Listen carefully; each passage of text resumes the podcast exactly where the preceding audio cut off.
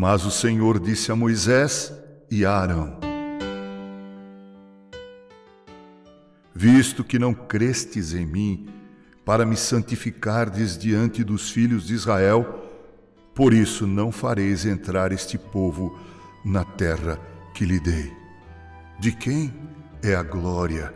Certamente Deus não divide sua glória com nenhum outro ser. Os israelitas queriam água e reclamaram a Moisés. Moisés e Arão se foram de diante do povo para a porta da tenda da congregação e se lançaram sobre o seu rosto. E a glória do Senhor lhes apareceu. Disse o Senhor a Moisés: Toma o bordão, ajunta o povo tu e Arão, teu irmão, e diante dele fala a rocha, e dará sua água Assim lhe tirareis água da rocha e dareis a beber à congregação e aos seus animais. Então Moisés tomou o bordão de diante do Senhor, como lhe tinha ordenado. Moisés e Arão reuniram o povo diante da rocha e Moisés lhes disse: Ouvi agora, rebeldes, porventura faremos sair desta rocha água para vós outros? Moisés levantou a mão e feriu a rocha duas vezes com o seu bordão, e saíram muitas águas, e bebeu a congregação e os seus animais. De quem é a glória, meu prezado irmão? Como dissemos, Deus não permite que roubemos sua glória.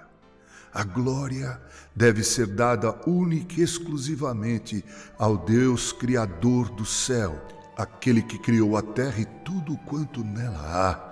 A esse Deus Criador, mantenedor e sustentador de tudo, pertence a glória, o poder, o domínio pelos séculos dos séculos, e ele não admite que outros ousem roubar a sua glória.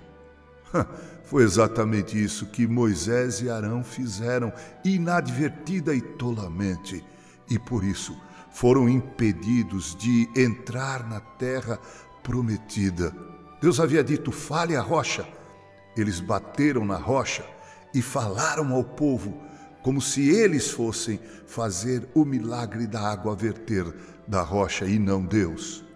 Por não santificarem, não reconhecerem o grande prodígio de Deus nessa obra milagrosa, Moisés roubou a glória, Arão roubou a glória de Deus e assim foram impedidos de entrar na terra prometida.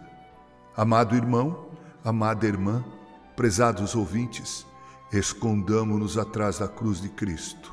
Ali é o abrigo seguro onde o cristão pode seguro encontrar-se com seu redentor.